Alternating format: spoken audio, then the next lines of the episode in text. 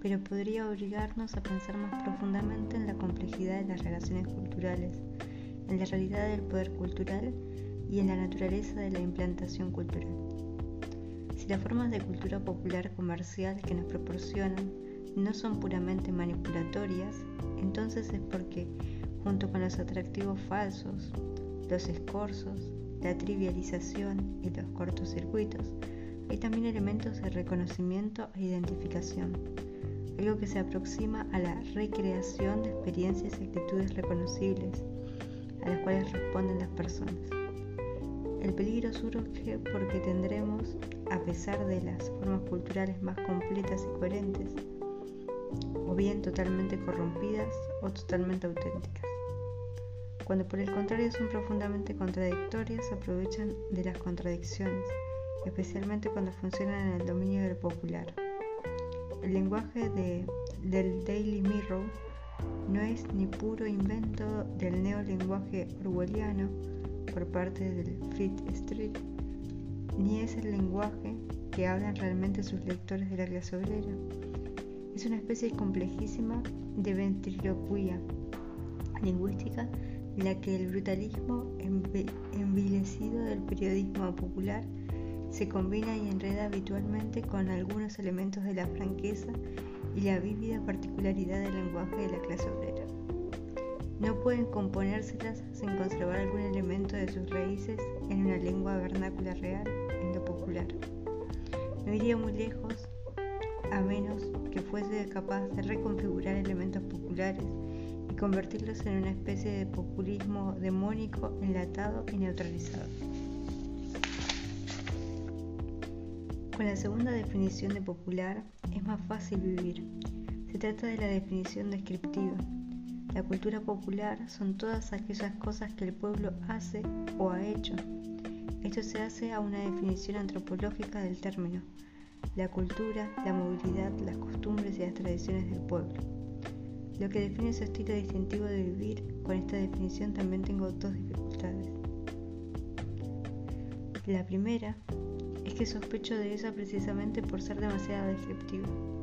Y digo esto por no decir algo peor. En realidad se basa en un inventario en infinita expansión. Virtualmente cualquier cosa que el pueblo haya hecho alguna vez tiene cabida en la lista.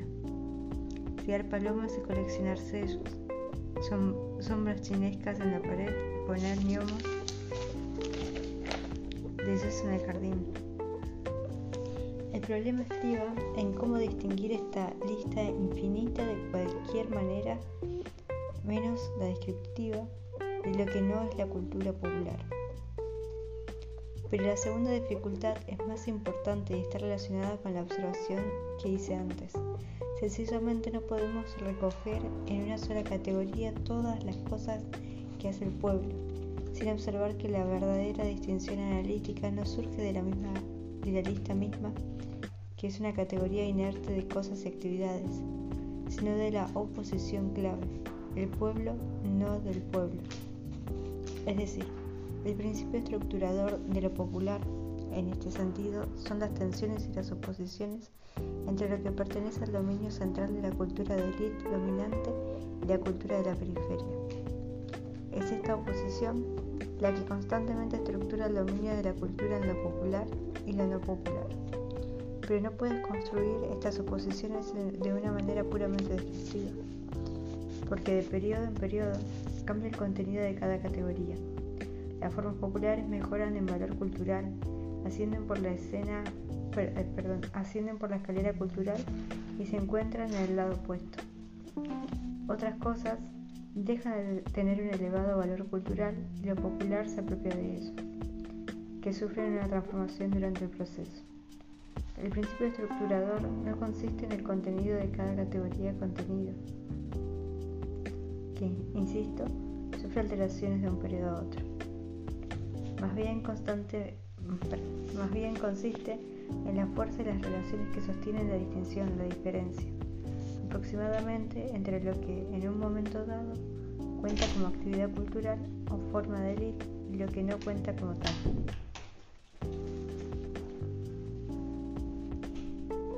Estas categorías permanecen aunque los inventarios también cambian.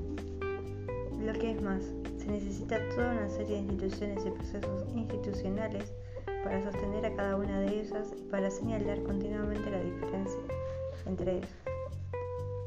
La escuela y el sistema de educación constituyen una de tales instituciones, distinguiendo la parte valorada de la cultura, el patrimonio cultural, la historia que debe transmitirse de la parte sin valor. El aparato literario y erudito es otra y distingue ciertas clases de conocimiento valorado de otras. Lo importante, pues, no es un mero inventario descriptivo que puede surtir el efecto negativo de congelar la cultura popular en algún molde descriptivo intemporal, sino que son las relaciones de poder que constantemente puntúan y dividen el dominio de la cultura en sus categorías preferidas y residuales. Así que me quedo con una tercera definición de popular, aunque es bastante insegura. En un periodo dado, esta definición contempla que esas formas y actividades cuyas raíces están, estén en las condiciones sociales y materiales de determinadas clases, que han quedado incorporadas a tradiciones y prácticas populares. En este sentido, retienen lo que es valioso en la definición descriptiva pero continúa insistiendo en lo que lo esencial para la definición de la cultura popular son las relaciones que definen la cultura popular en tensión continua, relación, influencia y antagonismo con la cultura dominante. Es un concepto de la cultura que está polarizado alrededor de esta dialéctica cultural. Trata el dominio de las formas y actividades culturales como un campo que cambia constantemente. Luego, Examina las relaciones que de modo constante estructuran este campo en formaciones dominantes subordinadas. Examina el proceso mediante el cual se articulan estas relaciones de dominación y subordinación. Las trata como proceso, proceso por medio del cual algunas cosas se prefieren activamente con el fin de poder destronar otras. Tiene en su centro las cambiantes y desiguales relaciones de fuerza que definen el campo de la cultura, esto es, la cuestión de la lucha cultural y sus múltiples formas. Su foco principal de atención es la relación entre cultura y cuestiones de hegemonía. De lo que tenemos que ocuparnos en esta definición no es la cuestión de la autenticidad o de la integración orgánica de la cultura popular. De hecho, reconoce que casi todas las formas culturales serán contradictorias en este sentido, compuestas por elementos antagónicos e inestables. El significado de una forma cultural y su lugar o posición en el campo cultural no se inscribe dentro de su forma, ni su posición es siempre la misma. El símbolo o consigna radical de este año quedará neutralizado dentro de la moda del próximo. Al cabo del otro año será objeto de una profunda nostalgia cultural. El rebelde que hoy canta canciones tradicionales aparecerá mañana en la portada del suplemento en color de The Observer.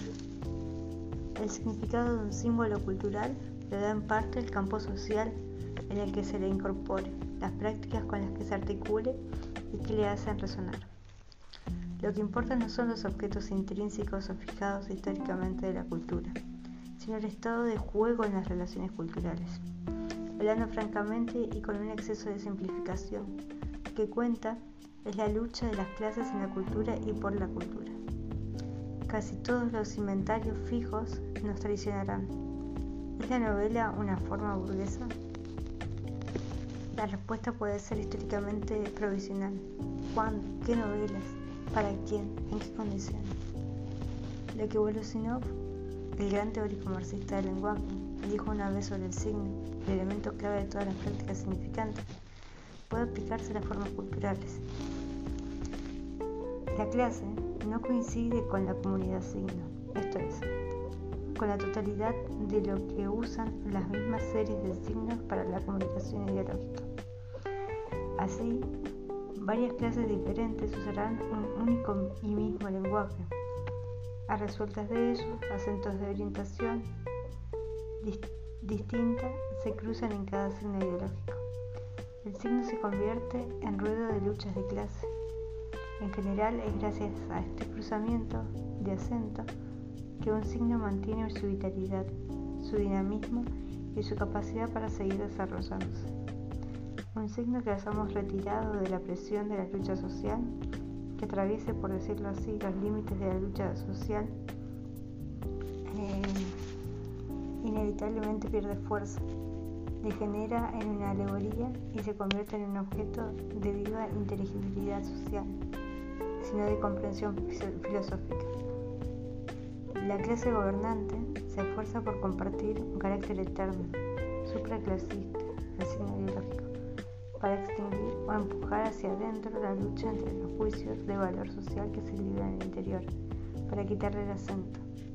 En realidad, cada signo ideológico vivo tiene dos caras, al igual que Jano. Cualquiera de las palabrotas en uso puede transformarse en una palabra de elogio. Cualquiera de las verdades en uso inevitablemente parecerá la mayor de las mentiras a muchas personas. Esta cualidad interna de dialéctica que posee el signo sale plenamente del exterior solo en épocas de crisis social y cambio revolucionario. La lucha cultural, por supuesto, adopta numerosas formas. Incorporación, tergiversación, resistencia, negociación, recuperación. Raymond Williams nos ha presentado, perdón, nos ha prestado un gran servicio al bosquejar algunos de estos procesos, con una distinción entre momentos emergentes, residuales e incorporados. Necesitamos ampliar y desarrollar este esquema rudimentario. Lo importante es examinarlo dinámicamente como un proceso histórico. Las fuerzas emergentes reaparecen bajo disfraces históricos antiguos. Las fuerzas emergentes, señalando hacia el futuro, pierden su poder anticipatorio y quedan reducidas a mirar hacia atrás. Las rupturas culturales de hoy pueden recuperarse para apoyar el sistema de valores y significados que domine mañana. La lucha continúa, pero casi nunca se libra en el mismo lugar, en torno al mismo significado o valor. A mí me parece que el proceso cultural, el poder cultural en nuestra sociedad, depende en primera instancia de este trazar la línea divisoria, siempre en cada periodo en un lugar distinto, entre lo que se debe y lo que no se debe incorporar a la gran tradición. Las instituciones docentes culturales, junto con las muchas cosas positivas que llevan a cabo, también ayudan a disciplinar y a vigilar esta frontera. Esto debería hacernos pensar otra vez en ese término espinoso que se emplea en la cultura popular. Tradición. La tradición es un elemento vital de la cultura, pero tiene poco que ver con la mera persistencia de formas antiguas. Tiene mucho más que ver con la forma en la que se han vinculado o articulado los elementos unos con otros. Estas combinaciones en una cultura nacional, popular, no tienen una posición fija o inscrita, y ciertamente ningún significado que arrastre, por decirlo así, la corriente de la tradición histórica sin sufrir ningún cambio. No solo puede modificarse la combinación de los elementos de la tradición, de tal manera que se articulen con prácticas y posiciones diferentes y adquieran un significado y una pertenencia nueva. También es frecuente que la lucha cultural se manifieste de la forma más aguda justamente en el punto donde se encuentran se cruzan tradiciones distintas opuestas. Tratan de despegar una forma cultural de su implantación en una tradición y de darle nueva resonancia a un acento cultural. Las tradiciones no son fijas para siempre.